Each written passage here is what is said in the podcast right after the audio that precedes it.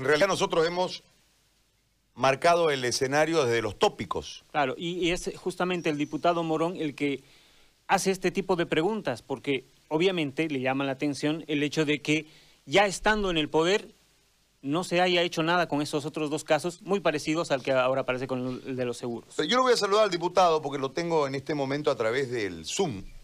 Le voy a agradecer muchísimo primero por, por atendernos y en segunda instancia que nos explique esto que nosotros hemos intentado de eh, poner en el tapete de discusión en este instante, porque nos llama la atención, eh, y empecemos por lo de Boa, eso, a mí me llama la atención, porque en un momento si hay una denuncia, después cambia el gobierno, debe proseguirse con la investigación para llegar a esclarecer el, caso eh, en particular. Y la otra situación es la de yacimientos. Si usted nos puede explicar, si es tan amable, este, así sin, en un lenguaje que podamos entender todos, para que de esta manera podamos tener clara la, circunstancia. Diputado, bienvenido, buen día.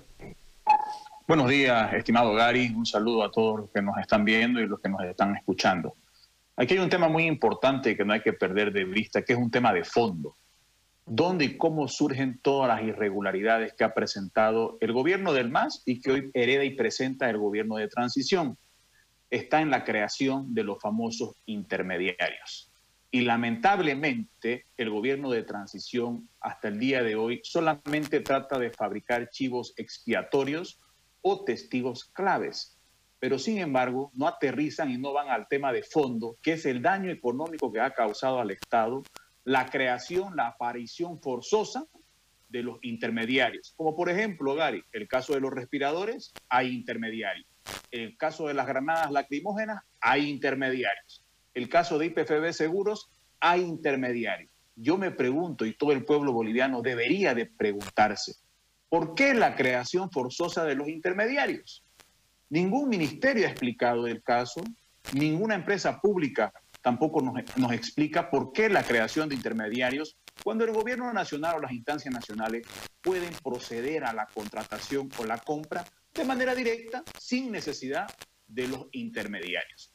Lamentablemente, los políticos que en, el que en la época que gobernaba el MAS abanderaban la famosa lucha contra la corrupción, hoy en día están mudos. No intervienen en ninguno de estos casos irregulares que causan daños económicos al Estado. Por ejemplo, el ex senador Ortiz, que denunció constantemente hace prácticamente dos, años, el, tema de, de IPFB, taladros chinos, no ha llegado y no ha arribado a ningún proceso de conclusión. Se la creo antes porque no era del gobierno de turno, era opositor al gobierno del MAS. Pero hoy en día, hace siete meses, es gobernante. Ya pasó de senador a ejecutivo y se ha olvidado de su lucha no ha llegado a la conclusión del caso de IPFB Taladro Chino hasta el día de hoy, cuando él ya es parte del Ejecutivo. Otro caso que llama la atención en particular de una persona como el senador Klinsky, que abanderó la lucha y denunció el caso de corrupción por intermediario justamente también del caso reaseguros y seguros de BOA, hoy en día, cuando ya vamos al tema de seguros y reaseguros de IPFB, no ha dicho absolutamente nada. Esto demuestra claramente si estas personas estaban realmente en la lucha pro Estado, pro país, y estaban de verdad devolviéndole el, honor que le dio la población con su voto, o es que estaban simplemente por intereses personales, políticos y partidistas. Porque la conducta de fiscalización contra la corrupción no debería cambiar por ser el partido gobernante del MAS o por ser el partido gobernante de ellos, que es Demócratas y Juntos. Sin embargo, a ninguno de estas personas, es más, a ningún parlamentario por parte de los demócratas que antes luchaban contra la corrupción, se los ha visto decir absolutamente nada en estos seis meses contra todos estos procesos irregulares. ¿Qué llama la atención? ¿Por qué su silencio? ¿Por qué callan? ¿Qué pasa con estos intermediarios que no salen a En el caso particular de seguros de IPFB, el Ministerio Público, ¿por qué no van al tema de fondo? ¿Por qué no se interviene la reaseguradora que participó como intermediario en el caso de IPFB? Como tampoco en el pasado se intervino la reaseguradora que participó en los seguros del caso BOA, por ejemplo. Los intermediarios están libres de polvo y paja. Hay un ente nacional que regula el funcionamiento de las aseguradoras que se llama la APS, la APS ha tenido un silencio cómplice, tanto en el partido del MAS como hoy en día en el partido de Juntos. Y ambos casos tienen que ver con seguros y con reaseguradoras, que son los intermediarios que de alguna forma son los que se benefician en la transacción entre el Estado y el, el país de afuera, que es el que brinda la cobertura del seguro. Entonces aquí es una muestra clara, Gary, que las personas que callan no tienen un compromiso con el país, simplemente tenían un compromiso con su partido político electoral, no tienen un compromiso con sus votantes, porque no dicen absolutamente nada. El principio y el abanderado de las luchas contra la corrupción es contra el hecho en sí. Intermediarios de seguros del caso BOA, que hasta el día de hoy no hay claridad, cuando los que fiscalizaban son los que nos gobiernan y no han hecho nada. El caso de seguros de IPFB que ha surgido en este gobierno de, transacción, iba a decir, pero es de transición también, tampoco han dicho absolutamente nada. Entonces es una muestra clara que están callando, están encubriendo y no están dando a conocer a luz qué es lo que ha pasado con estos intermediarios y en este caso específico de seguros de IPFB. Ahora, ¿cómo puedo utilizar yo un intermediario le hago la pregunta, yo entiendo que el sistema brokers, hablo desde la lógica de los seguros que nosotros contratamos, ¿no? cualquiera, ¿no? seguro automotor, seguro eh, de salud, seguro de vida, qué sé yo. Hay la figura del broker, pero se entiende que el broker tiene una comisión de parte del asegurador y que al, destinatario, al, beneficiario del seguro no lo, no, lo, no le sacan un peso. Por lo menos eso es lo que históricamente se ha dicho aquí. Aquí viene mi pregunta en este comparativo para que tenga sentido. ¿Cómo el Estado boliviano para buscar un seguro se busca un intermediario? Porque uno entiende que en este marco existen departamentos legales que deben tener especialistas en cada una de las áreas que requiere eh, en este caso BOA, en este caso yacimientos.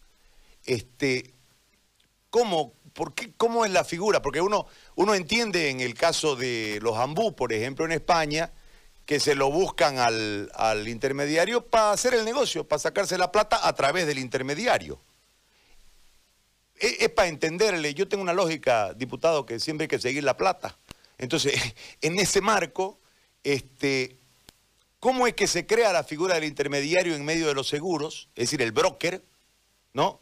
Para buscar el negocio. ¿O qué es lo que en realidad hace un intermediario en una cuestión que debiese ser o pudiese ser totalmente administrada desde el equipo legal, que uno entiende debe tener profesionales especialistas en cada área, en, una, en, empresas tan grandes y tan complejas como el negocio de la aeronáutica y el negocio de eh, los hidrocarburos, el negocio del petróleo. Eh, en, ese marco, ¿cómo, cómo, cómo creo, para generarme seguramente una plata, el intermediario? Bueno, Gary, vamos a apelar, por ejemplo, a la fiscalización que dejó inconclusa el senador Klinsky, por ejemplo, en el caso BOA Seguros. En el caso BOA Seguros, BOA contrataba a un intermediario broker, que en esa época era Kiefer, si no me equivoco, que durante los últimos siete años del MAS era la única aseguradora o corredora que vendía los seguros a BOA. Vendía, por ejemplo, a 100 dólares a BOA, pero él como intermediario compraba 50 dólares fuera del país. Es decir, había una brecha de 50 dólares prácticamente en la reventa, en la intermediación entre BOA y la aseguradora fuera del país. Ese es un ejemplo claro de cómo aparecen los intermediarios y de qué es lo que lucran. Esa fue la denuncia en particular que hizo el senador Krinsky, que se especializó en el caso seguros de BOA y de la transacción con la reaseguradora, que en ese era momento Kiefer, pero sin embargo hasta el día de hoy ha habido un silencio sobre ese caso y no ha vuelto a decir más nada. Siendo que él ya tiene conocimiento de cómo funcionan las intermediarias de seguros, Hoy en día que hemos visto el caso IPFB Seguros, que ha operado a través de un intermediario, no lo hemos visto decir absolutamente nada del caso, siendo que él ya tiene bastante know-how de cómo es lo que eh, funcionan estas reaseguradoras. ¿Qué pasa en IPFB Seguros? Es más lamentable aún, Gary, porque la persona que pone la reaseguradora de intermediaria, que es HP Broker o OLSA, al mismo tiempo de ser presidente y dueño de estas reaseguradoras, goza en paralelo de un contrato como asesor de seguros de IPFB. Es decir, lo contratan como asesor de seguros de IPFB en el mes de abril y en paralelo su empresa HP Broker Bolsa es la que hace de reaseguradora entre IPFB y el seguro que le adjudica a Credinfor. Credinfor contrata a Olsa, HP Broker, que el presidente gozaba en el mismo tiempo de un contrato como asesor jurídico de IPFB. Es decir, esto ya rebasó, era juez y parte. Entró a ser asesor de seguro funcionario público por IPFB y al mismo tiempo es su empresa, la broker o la reaseguradora, que se adjudica la intermediación entre Credinfor y la aseguradora de afuera como intermediación. Eso es prácticamente gozar del cargo.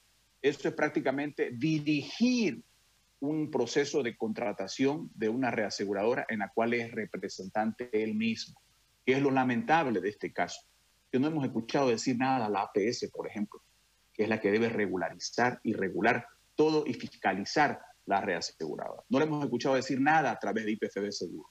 Hemos escuchado que a través de las denuncias el Ministerio Público sí actuó en el caso IPFB Seguros. Es más, hay hasta la renuncia de un expresidente de IPFB, como es el caso del señor Solí, precisamente por el tema seguros. Pero yo me pregunto, ¿quién ha ido a declarar de los jefes de seguros al Ministerio Público? Nadie. Han llamado a declarar a la reaseguradora que fungió de intermediario en un contrato que se cayó después de estar adjudicado por la denuncia, no lo han hecho declarar. ¿Por qué no lo hacen declarar, por ejemplo, al representante de HP Broker o de Olsa, que al mismo tiempo era funcionario público del Estado? Tampoco ido a declarar. Es más, ya me llama la susceptibilidad, siendo que hemos sido los principales denunciantes en el caso del silencio del señor Solís en su momento, lo hicimos a través de su medio de comunicación como primicia incluso, ya hoy me, viene la sospecha y la susceptibilidad de por qué no lo dejan hablar ¿Por qué no lo dejan declarar? ¿Por qué el gobierno nacional de turno no deja que el señor Solís dé su declaración formal? ¿Tienen miedo de que salga a la luz quién fue el que dirigió y el que puso los intermediarios en este proceso de transacción? ¿O por qué es que tratan de alguna forma tanto de amedrentar al juez, que ya vulneran una competencia que debe ser independiente, como también no dejan que el señor Solís se manifieste sobre el caso de IPFB Seguros? ¿Cuánto es económicamente hablando, un número, una cantidad, un seguro, un reaseguro, esta operación, ¿cuánto involucra en, todo lo que es yacimientos y lo que es BOA, la denuncia de Carlos Pablo? En el, caso de IPFB Seguro, solamente hablando de la transacción que se cayó, que se denunció, que se adjudicó Credinfor en 24 horas y HP Broker o Olsa del señor Osuna también entró en las mismas 24 horas a ser de reaseguradora en plena cuarentena, cuando no habían que realizarse procesos, era una transacción de 49 millones de bolivianos, es decir, 7 millones de dólares. En paralelo se estaba haciendo otro contrato de seguros por 5 millones de dólares en otras subsidiarias de IPFB. Al hacerse la denuncia de los 49 millones de bolivianos de anular el proceso después de que ya estaba adjudicado prácticamente, ambas contrataciones de seguro quedan en suspenso. Es decir, se evitó un daño de 12 millones de dólares al Estado, en el caso solamente de IPFB. En el caso de BOA Seguros, son cifras exorbitantes, hablaban de más de 100 millones de dólares, porque estábamos hablando de que una empresa reaseguradora de intermediación durante los últimos cinco años del MAS era la única empresa que gozaba de esos beneficios para que solamente a través de ella se puedan hacer la contratación de intermediación.